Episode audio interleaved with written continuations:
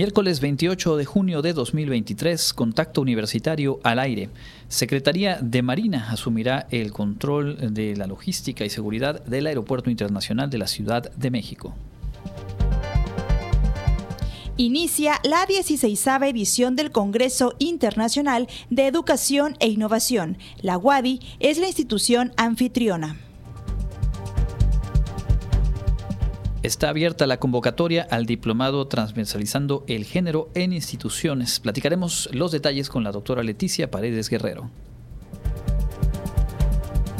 Y todos los detalles para sumarse a la campaña de donación de medicamentos para la diabetes tipo 2. Con esta y más información arrancamos Contacto Universitario.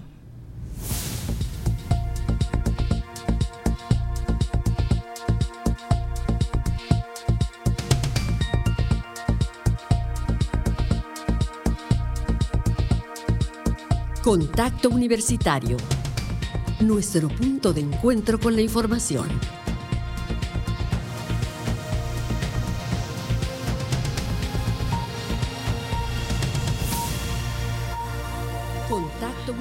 Tardes, hoy miércoles 28 de junio, una emisión más de Contacto Universitario, transmitiendo desde Radio Universidad, les saluda Jensi Martínez a nombre de las personas que integramos este equipo informativo. Estamos listos para ofrecer toda la información generada en nuestra universidad, así como de otras fuentes del ámbito local, nacional e internacional. Y conmigo se encuentra mi compañero Andrés Tinoco. Hola Andrés, muy buenas tardes. ¿Qué tal Jensi, amigas y amigos? Qué gusto darles la bienvenida a la emisión de este miércoles en contacto universitario.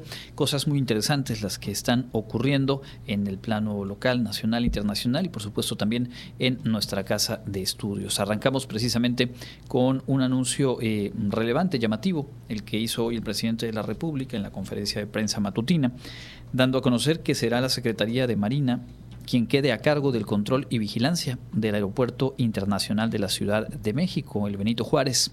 Dijo que esta decisión contribuye o busca contribuir a revertir la situación de complicidad entre autoridades y delincuentes dijo que con esta decisión se va a evitar llegar al extremo de cuando el aeropuerto de la Ciudad de México era controlado por el narcotráfico y hizo una serie de señalamientos en ese sentido.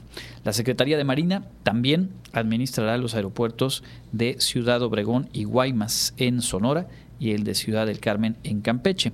Por su parte, la Sedena, la Secretaría de la Defensa Nacional, tiene ya la tarea de coordinar las acciones de vigilancia en los aeropuertos internacional Felipe Ángeles, el AIFA, también en el Estado de México, el aeropuerto de Campeche, de Puebla, de Tulum y en Chetumal, así como en Nuevo Laredo, Tamaulipas. Puntualizó el presidente que aeropuertos y servicios auxiliares continuará como entidad normativa en las terminales aéreas públicas y que la mayoría de los aeropuertos están concesionados y que en esos casos, los que ya están en manos de particulares, no se van a modificar los eh, contratos, ya que es un compromiso de no cancelar contratos. Se mantienen pues eh, en esta vía de lo privado, pero los que estaban a cargo de Azur, pues poco a poco han ido pasando ya sea al control de la Sedena o de la Marina. Por otra parte, el presidente invitó a los abogados y trabajadores de Mexicana de Aviación a lograr un acuerdo con el gobierno de México sobre la compra de la marca y tres edificios que podría utilizar la nueva empresa aérea de la Secretaría de la Defensa Nacional argumentó que la adquisición favorecerá a trabajadores despedidos de manera injustificada tras el quiebre de Mexicana de Aviación. El titular del Ejecutivo no descarta la posibilidad de alcanzar un convenio de compra. Sin embargo, recordó que la nueva empresa estatal iniciará operaciones en diciembre, por lo que no puede esperar más. En caso de haber alguna otra oferta, el gobierno de México brindará facilidades. Bueno, pues el tema aéreo y el tema de la presencia cada vez mayor de Fuerzas Armadas en sectores hasta hace 3, 4 años en manos de civiles, bueno, pues es, es uno de los asuntos centrales en la información de esta tarde. Dejamos el plano nacional, vamos a revisar lo más relevante que ha ocurrido en nuestra universidad y arrancamos en la Facultad de Educación. Platicamos ayer en extenso con protagonistas de este decimosexto Congreso Internacional Interconectando Culturas y Contextos Educativos se puso en marcha esta mañana en nuestra universidad.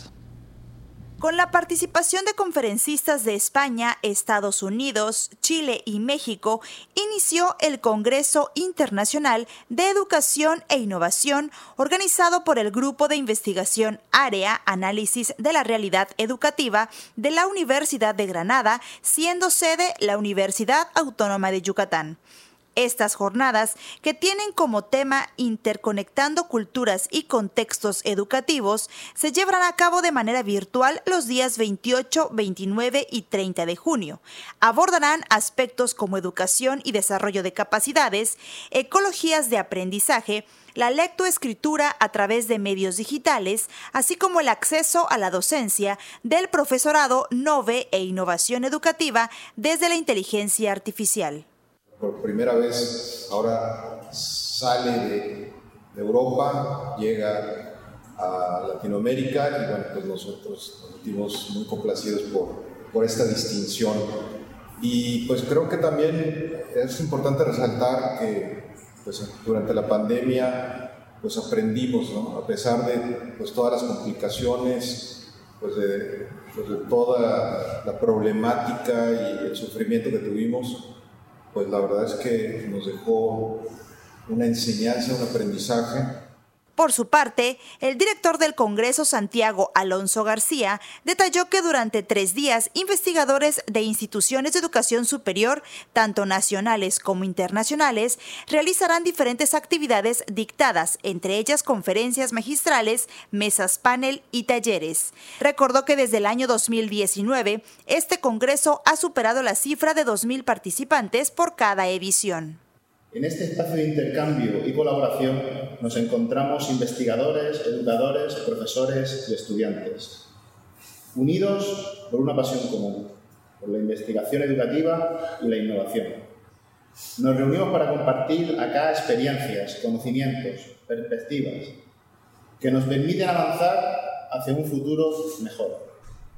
En ese futuro esperamos que la educación sea un pilar fundamental de transformación para nuestras sociedades.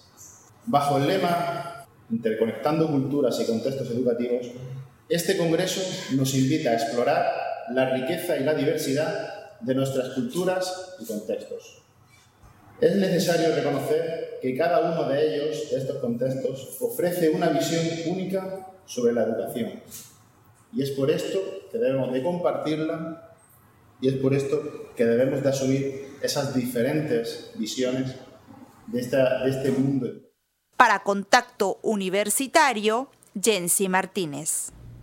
Y entre otras noticias, la Facultad de Enfermería organiza el seminario de investigación Miércoles Conciencia. La Facultad de Enfermería de la Universidad Autónoma de Yucatán, a través de la Unidad de Posgrado e Investigación, organiza el decimocuarto Seminario de Investigación Miércoles Conciencia, donde se presentó el tema Validez y confiabilidad de instrumentos de investigación a cargo de la doctora Grever María Ávila Sansores de la Autónoma de Guanajuato. Durante la conferencia, la experta destacó que estos instrumentos son recomendados para realizar cualquier investigación, pues esta validez y confiabilidad tiene un rigor metodológico. La recomendación mm, para realizar cualquier investigación será recurrir a estos instrumentos, porque como vamos a ver a continuación, esta validez y confiabilidad tiene un, rigor metodológico, entonces incluso pues ya es propiamente es una tesis de maestría, entonces no podríamos este pues de primera mano sacar una serie de preguntas y tratar de tener eh, un informe de investigación. Eh, este, estaríamos cometiendo muchos errores. Detalló que la validez es el grado en que un instrumento mide la variable que pretende medir. Generalmente se identifican tres tipos de validez, de contenido, predictiva o criterio y de constructo. Y vemos la primera que sería la validez de contenido, que es el grado en que la medición representa el concepto o variable medida. ¿Esto qué se refiere? Por ejemplo, ya tengo un instrumento, supongamos que es el instrumento de calidad de vida. Este instrumento de calidad de vida, como sabemos, pues tiene un fundamento teórico, ¿no? Y a partir de este fundamento se realizó este, un proceso metodológico para poder determinar tanto qué ítems como qué dominios va a contener dicho instrumento. Por otra parte, existe la herramienta de confiabilidad, la cual se refiere a la consistencia, coherencia o estabilidad de la información recolectada. Los datos de una investigación son confiables cuando estos son iguales al ser medidos en diferentes momentos, personas o instrumentos. Apuntó que un instrumento de medición puede ser confiable, pero no necesariamente válido. Por ello, es requisito que el instrumento de medición demuestre ser confiable y válido. De no ser así, los resultados de la investigación no debe tomarse en serio. Para Contacto Universitario, Clarisa Carrillo. Bueno, pues ahí el trabajo de investigación que se realiza, en este caso la Facultad de Enfermería, pero que sabemos es parte de las labores de cada uno de los planteles en nuestra universidad. Cambiamos de tema para contarle que uno de los colaboradores de la Dirección General de Vinculación Universitaria participa en el taller Liderazgos por un México Mejor, un espacio impulsado por instituciones de alta relevancia académica en México y Estados Unidos. El académico de la Universidad Autónoma de Yucatán, Daniel Rivas Urselay, fue uno de los seleccionados para tomar el curso Liderazgos por un México Mejor que promueve el Colegio de México AC, el Colegio Mexicano de Negocios AC y esta casa de estudios. En entrevista, Rivas Urselay detalló que las sesiones serán impartidas por el Colegio de México y se llevarán a cabo de manera presencial y a distancia en la primera quincena de agosto de 2023. Es una convocatoria compleja, es una convocatoria a nivel nacional. El tema es un tema que a mí siempre me ha llamado la atención, el tema del liderazgo, un poco el liderazgo político, pero eh, este taller va muy enfocado al tema de competencias en el liderazgo a nivel general. Fue una convocatoria en la que participé, tiene varias etapas. Eh, una primera etapa donde mandas tus documentos, documentación y donde grabas un video en inglés. Posteriormente se presenta un examen, quienes son seleccionados presentan un examen general de conocimientos. Para la segunda quincena tocará el turno a Harvard Kennedy School, quienes darán sus sesiones correspondientes vía remota. Los académicos encargados serán el doctor José Luis Méndez, profesor investigador del Centro de Estudios Internacionales del Colegio de México, y el doctor Arthur Brooks de Harvard. Por las características del curso, las y los participantes deberán dedicar tiempo completo en todas las sesiones. Sobre los gastos de viáticos, el costo de las sesiones y mentorías estarán cubiertos al 100% por el programa. El liderazgo es esto. A final de cuentas, el liderazgo hoy, lejos del tema político que está tan dividido, que está tan polarizado en el país, eh, me parece que hay que volver a ver a la ciudadanía de nuevo, ¿no? Abandonar un poco este esquema donde el político, donde el gobernante tiene el 100% de responsabilidad y por ende el 100% en la toma de decisiones y regresar a ver a la ciudadanía cómo podemos establecer estas redes ciudadanas, empoderar de nuevo al ciudadano para buscar sus propias líneas de acción y sus propias posibilidades de, de resolver lo que a final de cuentas nos compete a todos. Para Contacto Universitario, Jensi Martínez. Y antes de cerrar este bloque de noticias, ya se encuentra abierta la convocatoria para el décimo concurso en materia de justicia electoral. El Tribunal Electoral del Poder Judicial de la Federación invita a participar al décimo concurso nacional de ensayo en materia de justicia electoral abierta, con trabajos que aborden temáticas como transparencia, justicia abierta, datos abiertos, independencia en autoridades electorales, entre otros. Este concurso tiene como objetivo obtener aportaciones de la ciudadanía, específicamente de personas estudiantes, investigadoras, docentes, académicos y operadoras jurídicas a través de un ensayo que aborden las temáticas antes mencionadas.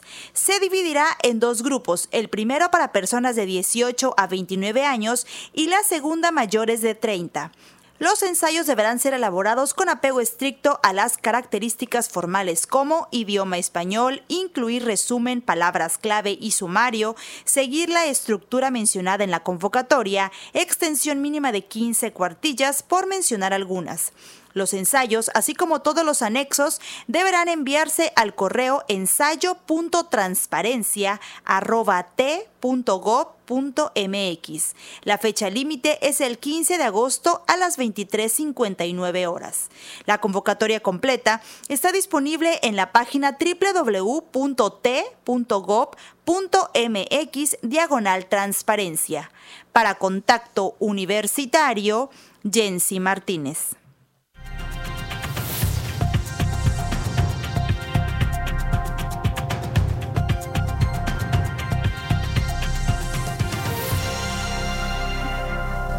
Continuamos en contacto universitario a través de las frecuencias de Radio Universidad y saludamos a quienes se suman desde los espacios digitales de nuestra universidad. Ya estamos en nuestro espacio de entrevista y el día de hoy nos acompaña la doctora Leticia Paredes Guerrero, responsable del programa institucional de igualdad de género de la Universidad Autónoma de Yucatán. Muy buenas tardes, doctora, y bienvenida. Buenas tardes, muchas gracias por la invitación. El día de hoy platicaremos con usted sobre el diplomado transversalizando el género en las instituciones instituciones del sector público, social y privado, que está a punto de iniciar la octava edición. Efectivamente, eh, hemos lanzado ya la convocatoria a partir del lunes pasado. Eh, abrimos la convocatoria y las inscripciones para esta octava edición eh, del diplomado. en el cual se, bueno, por supuesto se está haciendo una amplia invitación a todo el personal académico, tanto a, eh, administrativo también y manual, por supuesto, y aquellas instituciones que tengan dentro de sus objetivos transversalizar la perspectiva de género y quisieran que su personal se prepare. El objetivo de esta de este diplomado que ha llevado pues ya o con estas serían ocho ediciones y que lo han tomado diversas personas efectivamente hemos tenido eh, personas de diferentes lugares, hemos tenido eh, personas tanto de la universidad, hemos tenido personas de, eh, por ejemplo, de gobierno, de instituciones de sociedad civil, de otras universidades, entonces ha sido amplio el grupo que ha tomado la, este, el diplomado. ¿Y cuál es el objetivo principal? Lo que queremos en este, en este diplomado es proporcionar herramientas teóricas y metodológicas sobre lo que es la transversalización de la perspectiva de género y buscamos que al final salgan eh, quienes toman este diplomado, egresen eh, realizando o construyendo una estrategia de transversalización en cualquiera de los, los sectores de, una institución. ¿no? Entonces, finalmente, les proporcionamos a lo largo de 150 horas que tiene el diplomado, que está dividido en cuatro módulos y cada módulo tiene diferentes sesiones. Eh, les vamos ofreciendo desde los conceptos básicos, teoría básica, posteriormente todo lo que sería la metodología de, este, transversalización eh, de la perspectiva de género. Este, también en esta ocasión, y es lo que eh, tienen como característica este diplomado, que hemos hecho algunos cambios, unos ajustes, hemos este, retomado eh, comentarios, solicitudes y necesidades que se han planteado.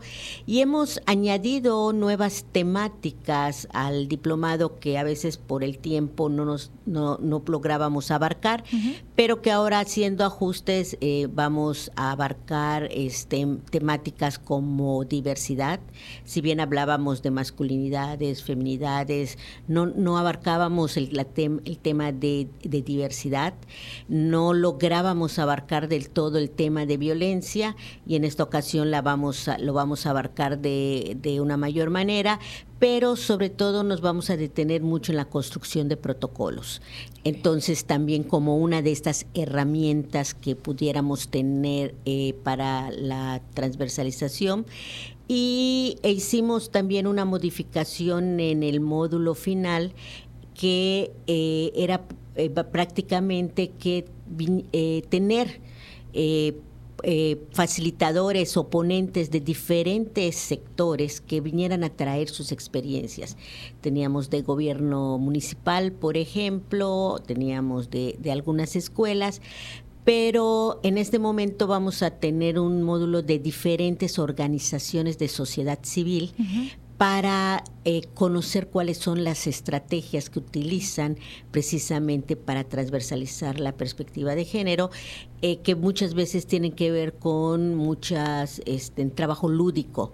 Eh, entonces, bueno, tenemos, tendremos esta, esta, este, esta, esta modificación y algunas otras modificaciones, pero no perderemos la esencia eh, del diplomado que tiene que ver con esta parte teórica básica y con esta metodología básica de la transversalización de la perspectiva de género. Doctora, ¿cuál ha sido el impacto que se ha tenido con estas ediciones del diplomado tanto dentro y fuera de la universidad? Eh, bueno, es diversa el, impacto que hemos, hemos tenido.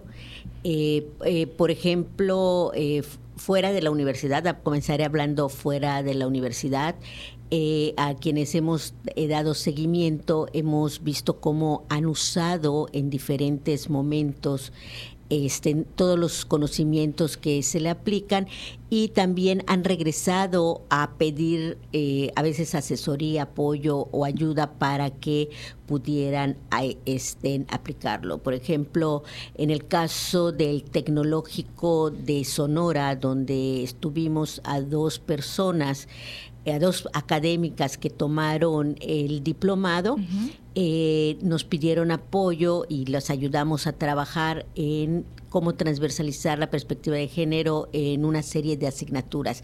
El tecnológico, pues sus carreras son ingenierías prácticamente y no, aunque tenían los conocimientos, les hacía falta eh, un poco más de asesoría y los apoyamos, por ejemplo, y eso es resultado del, de haber tomado el el diplomado.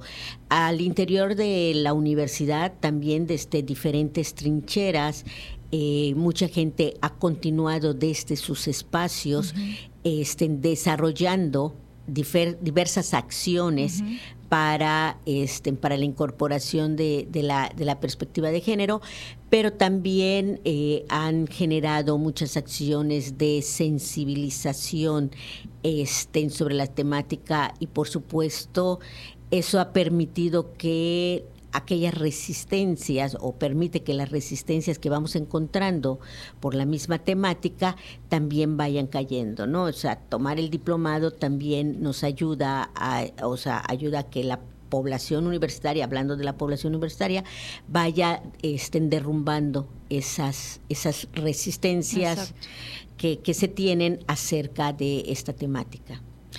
Ahorita, hasta el momento que ya tienen aperturadas el registro para inscribirse, ¿ya hay algunos inscritos? Ya tenemos algunos inscritos este, de, la, de la universidad. Eh, por ejemplo, tenemos de, de la preparatoria uno, ya tenemos inscritos, ya tenemos inscritos creo que de veterinaria, ya, ya, ya, hay al personal interesado inscrito.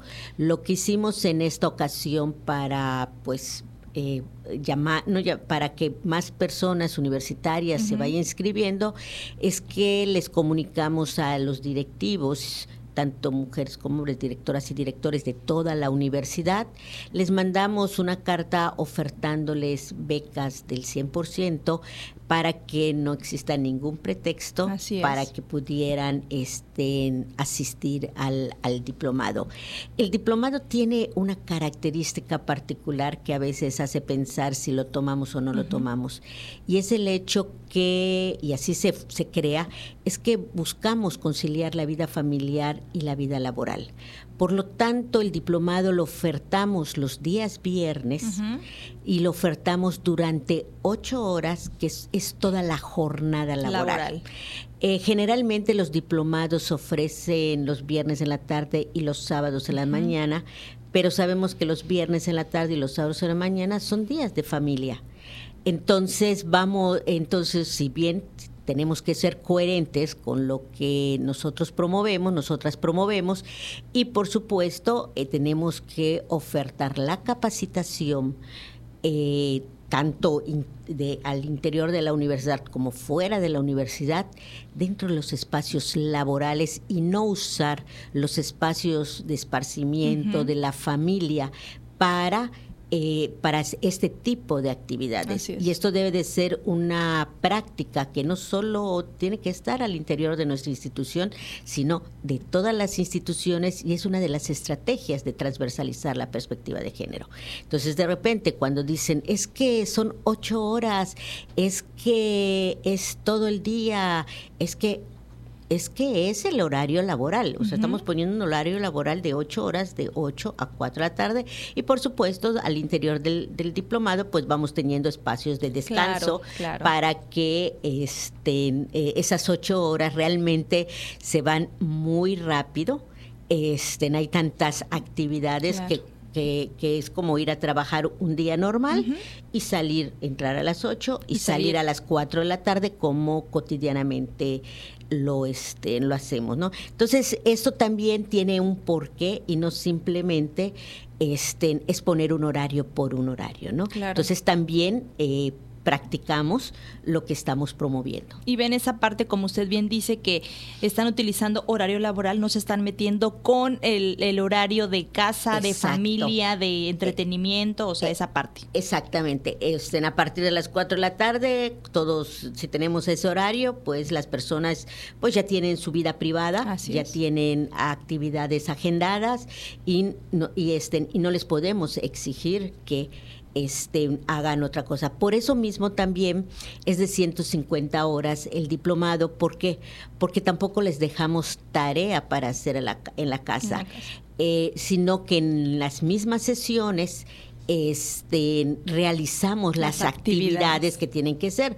De hecho, los módulos terminan como dos semanas antes. Los módulos con con este facilitadores, terminan como dos semanas antes y les, el tiempo que ya está programado nos dedicamos, por ejemplo, a hacer el trabajo final, que no tengan que llegar a casa a medianoche o robándole horas a, los hijos o a la familia o al descanso para realizar este trabajo, porque este eh, porque finalmente no es lo que promovemos y no es lo que queremos, sino que esas 150 horas que están dentro de nuestro nuestra parte laboral sean este, realmente exclusivamente para el, diplomado. Y eso hace también eh, que, bueno, también en este caso la universidad y otras instituciones estemos cumpliendo con uno de los eh, mandatos que se señala que el personal tiene que estar permanentemente capacitado y y es parte de nuestras de nuestros derechos, por decirlo de alguna manera. Entonces, ¿hay cupos disponibles? Hay cupos disponibles. ¿Dónde se pueden registrar? Eh, bueno, tenemos, tenemos un correo al cual pueden escribir este, en que es precisamente el correo del, del, diplomado, este, que ahorita se me escapa. Y que también está en la página de, Facebook, porque ahí está la convocatoria, ¿no? sí, efectivamente. En la, en la página de Facebook tenemos la, la convocatoria y en esa, en, ese, en esa convocatoria hay un este, en QR y en ese QR pueden entrar a ver todo el contenido del diplomado, El, temario del, diplomado, para que pues al verlo este, vean todas las temáticas que abordamos y puedan este, interesarse en el, en el mismo. Quiero señalar que como experiencias de otros, de otros diplomados, el ambiente colaborativo, este, de armonía que se genera en, el, en los diplomados es muy bonito y de respeto. Es muy bonito de han salido personas que han trabajado posteriormente, que se han mantenido vinculadas de, de alguna manera. Eh, que son tantas horas que no solamente este, adquieren conocimientos, sino se van adquiriendo otras cuestiones, otras habilidades, por decirlo de, de alguna manera, como es el, el respetar al diferente, como es comprender cómo tener una escucha atenta a lo que dicen los demás. O sea, hay muchos elementos que están con, este, vinculados al diplomado que consideramos que pueden ser tanto para la vida personal como para la vida profesional de quienes eh, toman este diplomado. Doctora, entonces cierran el 9 de agosto. El 9 de agosto. El 9 de, el agosto, 9 de agosto cerramos e iniciamos las sesiones el viernes 11 de agosto para que lo concluyamos el primero de diciembre. Perfecto. Cierran con un proyecto. Cierra, cerramos con un proyecto. Todos eh, organizamos grupos de trabajo y los grupos de trabajo presentan un proyecto que finalmente es una estrategia de transversalización, eh, el cual socializamos con, con el mismo grupo y hacemos invitación para, para él mismo y por supuesto invitamos a las autoridades para hacer pues la ceremonia de entrega de, los diplomas que realmente eh, entregarlos es, es algo muy gratificante porque es todo un esfuerzo de un tiempo bastante largo y de un interés de la gente que participa en el diplomado. Pues ya lo saben, hay inscripciones abiertas para esta octava edición del diplomado transversalizando el género en las instituciones del sector público, social y privado. Tienen hasta el 9 de agosto para poder inscribirse y este diplomado inicia el viernes 11 de agosto. Doctora, antes de terminar la entrevista, ¿algo más que usted desea agregar? Simplemente invitar a la comunidad universitaria y aquellas eh, personas que estén en otras instituciones y que tengan interés sobre la temática a acercarse, a inscribirme, a inscribirse, que bueno, este ya tener una octava edición significa que, bueno, este, ha habido interés en todos estos años por este diplomado. Y todo marcha bien y vendrán más y más ediciones. Y vendrán más y más ediciones, efectivamente. De hecho, ya hay personas que han tomado el la, esta edición que nos piden ya que hagamos una segunda, la segunda parte del diplomado y bueno, en esas pláticas andamos, esperamos poder este, hacer una segunda una segunda parte de este del, diplomado. efectivamente, ya con, con una mayor profundización sobre algunas temáticas. Pues doctora, muchísimas gracias por esta información. Estaremos al pendiente y cuando inicien estaremos también al pendiente y cuando terminen también, para que nos pueda platicar cómo estuvo, cómo se vivió esta octava edición en estas 150 horas de este diplomado. Claro que sí, y les agradezco que estén pendientes de, de las actividades de Progénero y en especial del diplomado, porque realmente este, la difusión que ustedes nos dan realmente han sido muy valiosa para, para nosotras. Muchísimas gracias, doctora. Ella es la doctora Leticia Paredes Guerrero, responsable del programa institucional de igualdad de género de la Universidad Autónoma de Yucatán. Muchas gracias, doctora, nuevamente. Muchas gracias a ustedes. Y nosotros continuamos con más información. すいません。El Comité Institucional para la Atención de Fenómenos Meteorológicos Extremos de la UADI informa que este miércoles 28 de junio tenemos un ambiente caluroso con cielo nublado. La máxima temperatura estará en 36 grados Celsius y la mínima será de 23 grados en el amanecer de mañana jueves. En la ciudad de Mérida, centro y oeste, la temperatura máxima será de 36 grados y la mínima de 24. En la costa se esperan temperaturas máximas de 35 grados y mínimas de 25 con cielo medio nublado y lluvias. En el sur y sureste del estado la temperatura más alta será de 35 grados y las mínimas de 23. El cielo estará nublado y con lluvias. En el este y noreste de Yucatán tendrán como máximo 36 grados y una temperatura mínima de 23. Para Contacto Universitario, Elena Pasos.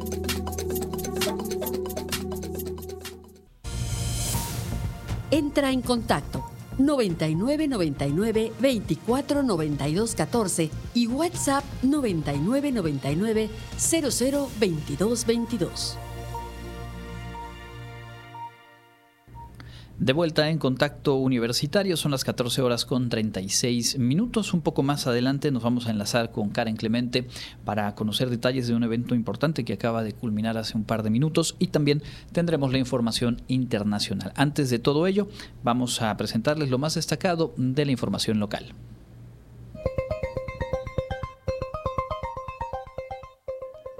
En información local, Infonavit presentó en Yucatán dos nuevos productos, Mejoravit Repara y Mejoravit Renueva con tasas de interés más bajas y mayor flexibilidad para los trabajadores.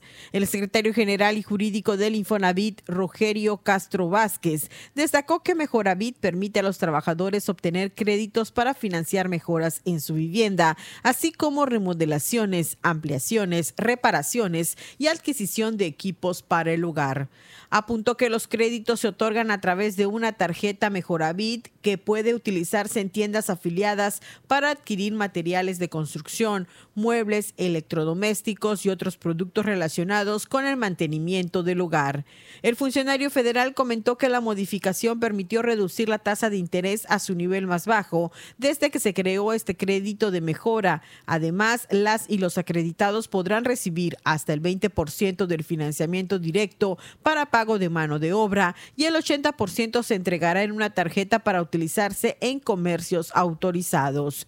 Los arreglos que se pueden realizar son reparaciones de fugas de gas, agua, arreglo sanitario, instalación de aire acondicionado, ventiladores, pintura interior y resane de muros, entre otras.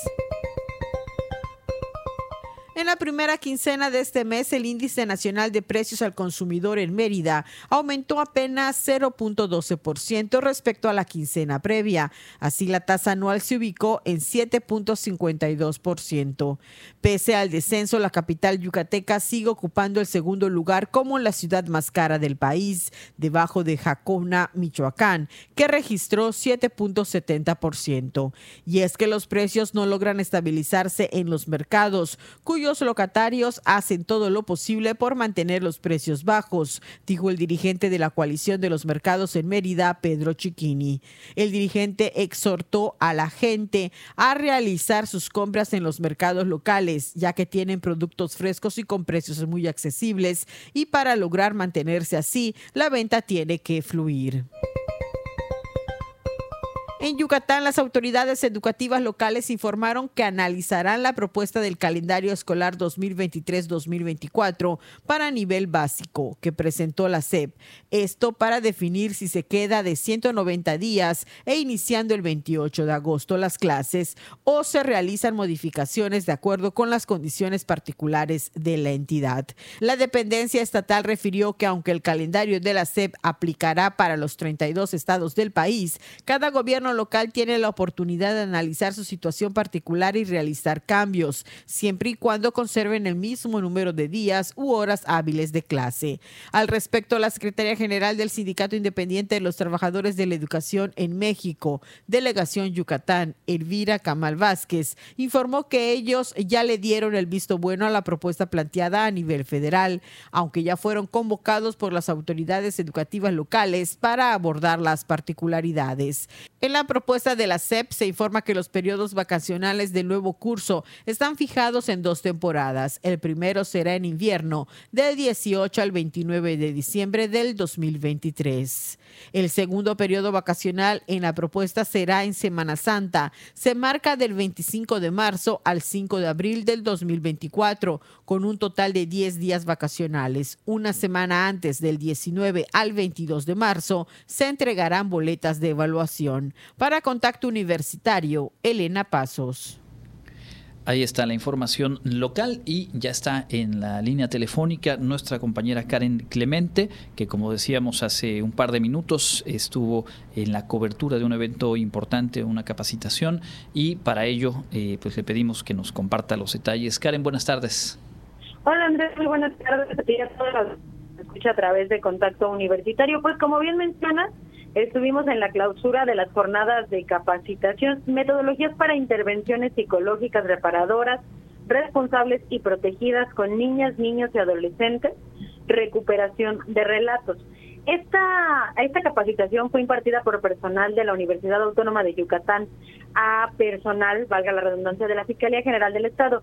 Andrés, no sé de si tú, tú y nuestro público recordarán, nuestra audiencia, justamente hemos estado dando cobertura a diversos eventos en los que la UADI suma este, suma este compromiso que tiene el Estado por la protección de los menores eh, ahora sí que de las niñas, niños y adolescentes, en este caso justiciables. ¿Qué significa? Todos aquellos menores que han pasado por un proceso de violencia, que han sido parte de un proceso tal vez de judicial y todos estos que se dan cuando hay alguna situación grave en el domicilio o son víctimas de algún tipo de violencia o vulneración en sus derechos, son considerados como vulnerables. Esta capacitación se da justamente para que tanto personal de la Fiscalía, Personal de todas estas instituciones impartidoras de justicia próximamente nos comentaban se va a llevar a jueces y magistrados también y a personal del Poder Judicial sepan cómo tratar e interactuar de manera adecuada con estos menores fue eh, eh, Faride Peña Castillo, responsable institucional y enlace de la Agenda de Niñez y Adolescencia por parte de la UADI, quien nos platicó estos detalles que justamente ya menciona. Es una alianza interinstitucional y no solo significa también justamente que sea con el gobierno del Estado y diversas de sus instituciones como el DIF, la PRODENAI, la CGI, sino también diversas facultades de nuestra universidad están participando en esta estrategia. En este caso específico fue la Facultad de Psicología. Sin embargo, en distintas acciones también están participando la Facultad de Matemáticas, la Facultad de Antropología y la Facultad de Derecho. Además, esperan que conforme vaya avanzando esta estrategia, se sumen más de las dependencias universitarias a esto. Sobre justamente esta capacitación, eh, podemos comentarles que fueron impartidas a, persona, a personal de la Fiscalía y tuvieron como objetivo general justamente que las y los participantes identifiquen y apropien enfoques y metodologías de intervención psicológica, reparadoras y dignificantes a favor de pues los niños y adolescentes del Estado. Participaron 207 servidores públicos de la Fiscalía, fueron divididos en ocho grupos. Además, también participó personal de Junucma, Itamal, Canacín, Mashcanú, Motul, Progreso, Tecash, Ticul, Tizimín, Humán y Valladolid, de la Dirección del Servicio Médico Forense, del Departamento de Psicología Forense. En fin, fue una capacitación, la verdad, muy amplia que se dio y se entregaron reconocimientos. En esta clausura estuvo el rector Carlos Alberto Estrada Pinto, quien pues obviamente celebró esta unión de esfuerzos entre el gobierno y la Fiscalía para preservar los derechos de los niños. También justamente eh, la doctora Faride Peña, quien también nos, nos dio estos detalles y dio hoy un poquito más eh, pues de información sobre qué contenía o, qué se dio, qué temas se dieron en cada uno de estos cursos. Finalmente el fiscal eh, Juan Manuel León León y la abogada María Sierra, secretaria general de gobierno, agradecieron la suma también de la universidad porque pues consideran importante justamente que se que desde desde sus trincheras los docentes y el personal profesional se sume a esta defensa de los derechos de, de los menores en Yucatán, Andrés. Correcto, pues importante lo que se realizó a lo largo de, varias semanas y que bueno, hoy concluye en esta vinculación y finalmente creo, Karen, que es poner el conocimiento, el trabajo de las eh, diferentes disciplinas, eh, los profesionales de varias áreas que se forman en nuestra universidad al servicio de una institución que también obviamente tiene una responsabilidad pública y en beneficio en este caso de la niñez.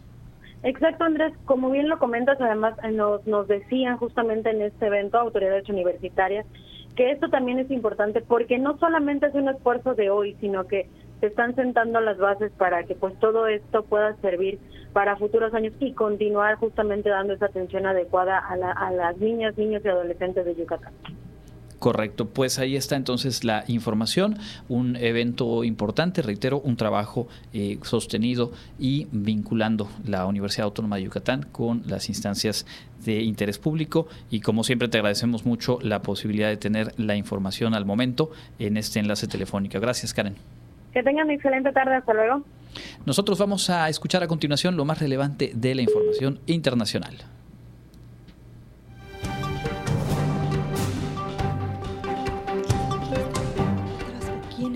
En el ámbito internacional, el presidente de Brasil, Luis Ignacio Lula da Silva, anunció un plan por 75.891 millones de dólares para impulsar la producción agrícola hasta junio del próximo año.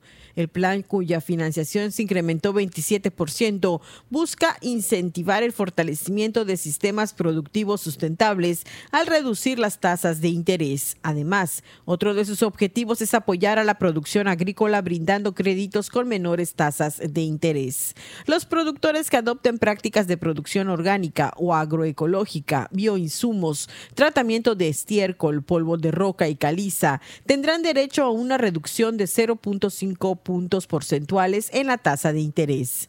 En el plan también se destaca el fortalecimiento de los medianos productores rurales, quienes contarán con mayor disponibilidad de recursos de financiamiento e inversión.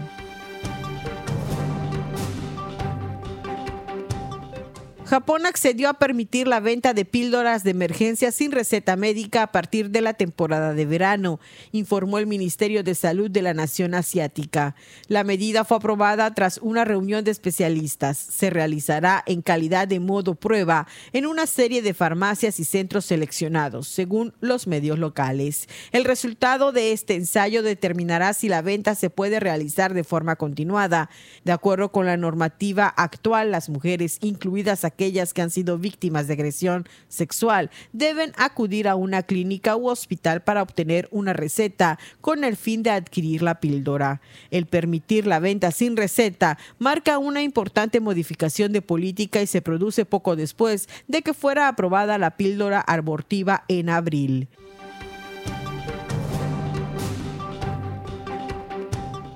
Científicos declararon que la investigación del tratamiento contra el cáncer ha llegado a un punto de inflexión y muchos especialistas pronostican que habrá más vacunas en unos cinco años. Advirtieron que estas no serían las tradicionales que previenen una enfermedad, sino que se enfocarían en disminuir tumores y evitar que el cáncer reaparezca.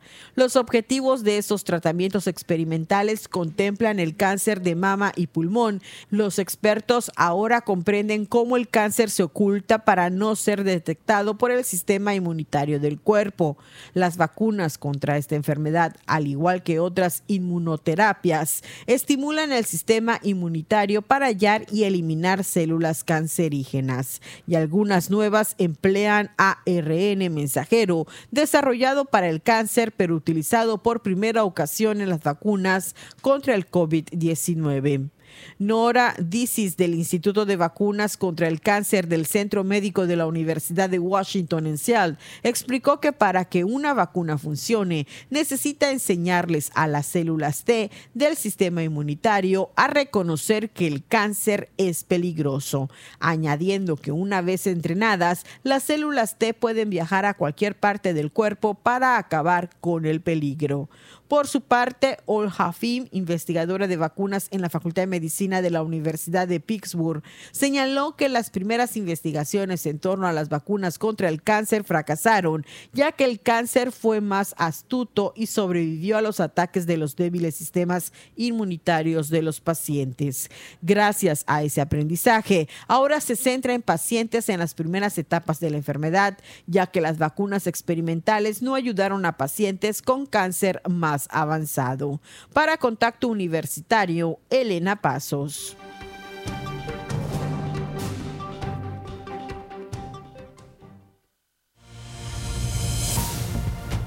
Sigue en contacto.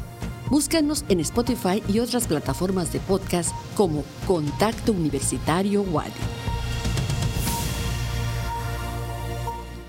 14 horas con 50 minutos, continuamos en contacto universitario y mm, como cada miércoles eh, tenemos información importante, útil, eh, relevante para ustedes, eh, en este caso desde la Facultad de Química y con la posibilidad de sumarnos a una iniciativa valiosa. Jensi Martínez, cuéntanos por favor. Así es, Andrés, la Facultad de Química de la UADI a través del Centro de Información de Medicamentos abre una campaña para la donación de medicamentos para la diabetes tipo 2 con con el objetivo de contar con este tipo de medicinas que les sirvan a quienes lo necesitan. El responsable del centro, Mario Ramírez Camacho, indicó que el centro de medicamentos es un área que brinda información sobre las medicinas que emplean día con día las personas y además sirve como un dispensario donde reciben y donan medicinas a quienes lo necesitan.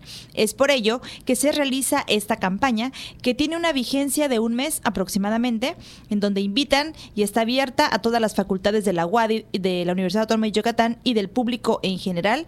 Si alguno en casa tiene metformina, glibencamida o la combinación de ambos medicamentos y ya no los utilice y no están caducos, los invitamos a que los donen. Sobre esto nos platica un poco el responsable del centro. Esto lo, lo, hacemos precisamente por parte de apoyo ¿no? que, hacemos a las personas que en ocasiones pues, no tienen el recurso para poder tener los medicamentos. Y entonces lo que nosotros hacemos, lo que estamos pidiendo es que aquellas personas que los tengan y tengan la posibilidad de donarlos, o sea, que estén en buen estado y dentro de fecha de caducidad, pues los donen para que nosotros los podamos redireccionar a estas personas que pues en algún momento les hacen falta, ¿no? Esto lo hacemos por dos cuestiones. La principal es para que tengan el medicamento y puedan pues ahora sí mantener bajo control la diabetes, que sabemos que es una enfermedad pues crónica y que muchas veces eh, el no tener el medicamento es causa de que no tengan ese control glucémico Escuchábamos a Mario Ramírez, responsable del Centro de Información de Medicamentos de la Facultad de Química, hablando acerca de esta campaña de donación de medicamentos para la, diabetes eh, tipo 2. En entrevista, Ramírez Camacho nos comentó que este centro de medicamentos tiene diferentes servicios, entre los que destacan el seguimiento y generación de un calendario específico de su medicación, previo análisis para que se puedan continuar el tratamiento de manera correcta, así como la toma de presión, peso y estatura, valores que son considerados importantes para los pacientes. Aunado a esto se realiza el donativo de medicamentos a personas de escasos recursos, esto gracias a la entrega que a lo largo del año realizan distintas personas de medicinas que ya no utilizan y que están en buen estado y aún vigentes. Él menciona que medicamentos eh, tienen, ah, tiene diferentes medicamentos y que pueden donar justo en esos momentos a quien lo requieran. Aparte de los que ya estamos mencionando de metformina y glibencamida, tienen unos medicamentos disponibles para quien lo necesite. Para esto se necesita llevar su receta. Sobre esto nos platica también un poco. Actualmente digo, aquí en el dispensario tenemos unos pocos de medicamentos. De hecho, ahorita me estaba recibiendo yo precisamente una donación y nos llegaron de varios, ¿no? Entonces, si viene y de los que tienen su receta, aunque no sean solamente estos y nosotros lo tenemos, también se lo podemos dar. Ahorita tenemos los sartán, amlodipino, eh, glibenclamida, loratadina, eh, paracetamol. O sea, esos son los que ahorita nos llegaron. Entonces, en la Facultad de Química de la universidad está este espacio, el Centro de Información de Medicamentos. Así es. Y, digamos, importante eh, en dos vías. Por un lado, esta campaña que está en marcha y concluye el 14 de julio para quienes tengan medicamentos para el tratamiento de la diabetes tipo 2 en buenas condiciones, que ya no vayan a requerir, poder donarlos. Y para público en general, no solo comunidad Wadi, la posibilidad de acudir con su receta, obviamente con, eh, medicamentos indicados por un profesional y poder recibir, en el caso de que en el dispensario estén disponibles, pues a una parte o la dosis que requieran. Así es, Andrés. En el caso de atención, tanto de consultas u orientación sobre los mecanismos de acción de los fármacos, interacciones de medicamentos y pautas de dosificación, entre otros, se les atiende con previa cita al teléfono 9999 22 57 11 extensión 38117 o pueden enviar un correo electrónico a cimfq arroba correo.wadi.mx. Lo repito, cimfq arroba correo.wadi.mx.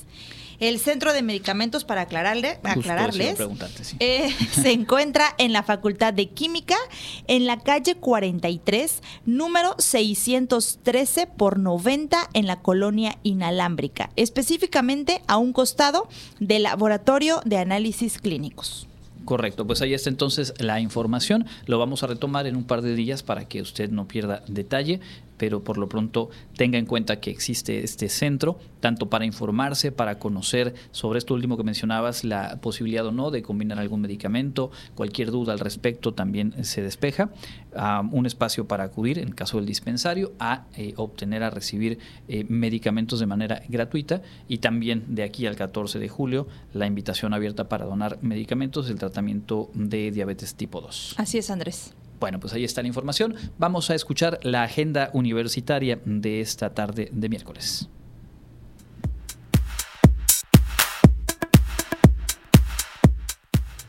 Amigos, enseguida les presento las próximas actividades de nuestra Universidad Autónoma de Yucatán. La Universidad Autónoma de Yucatán, a través de la Facultad de Economía, tiene el honor de invitar al público en general a la sesión del seminario permanente Cambio Económico, Desarrollo y Sustentabilidad. En esta ocasión, el maestro Carlos Augusto Evia Cervantes impartirá la conferencia magistral Impacto Económico del Turismo en Cenotes y Cavernas.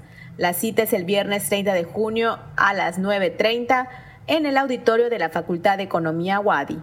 Para mayor información pueden comunicarse con el profesor Javier Becerril al correo javier.becerril.wadi.mx. Conviértete en un experto en defensa fiscal con nuestro curso Los Derechos Fundamentales de los Contribuyentes, en el que aprenderás todo lo que necesitas saber acerca de la reforma constitucional en materia de derechos humanos. ¿Estás listo para inscribirte? Inicia el jueves 6 de julio. Más información en la página de Facebook FECA Wadi Posgrado. Si eres estudiante de un programa educativo de licenciatura en la Universidad Autónoma de Yucatán y estás inscrito en el periodo escolar en curso, esto es para ti. Ya está abierta la convocatoria de licenciatura Wadi Coursera for Campus para el periodo agosto-octubre 2023. Consulta la convocatoria completa en la página de Facebook Carlos Alberto Estrada Pinto o escribe un correo a coursera.wadi.virtual.wadi.mx.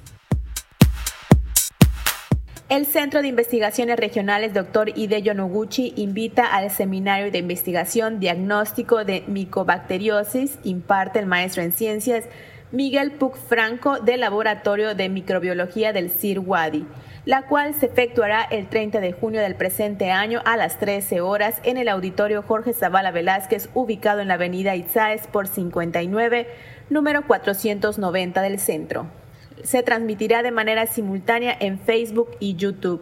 Informes en la coordinación académica del CIR UCB. Visita Farmawadi, les invitamos a conocer nuestro amplio surtido en medicamentos en general, medicamentos especializados, material de curación y productos de higiene personal. También contamos con atención médica y análisis clínicos. Nos ubicamos afuera del campus de Ciencias Sociales de la UADI, Colonia Gran San Pedro Cholul. Nuestro teléfono de WhatsApp es el 9991 27 29 78. Estas fueron las actividades más relevantes. Mi nombre es Fabiola Herrera Contreras, Comunicación Digital, Audiovisual e Identidad.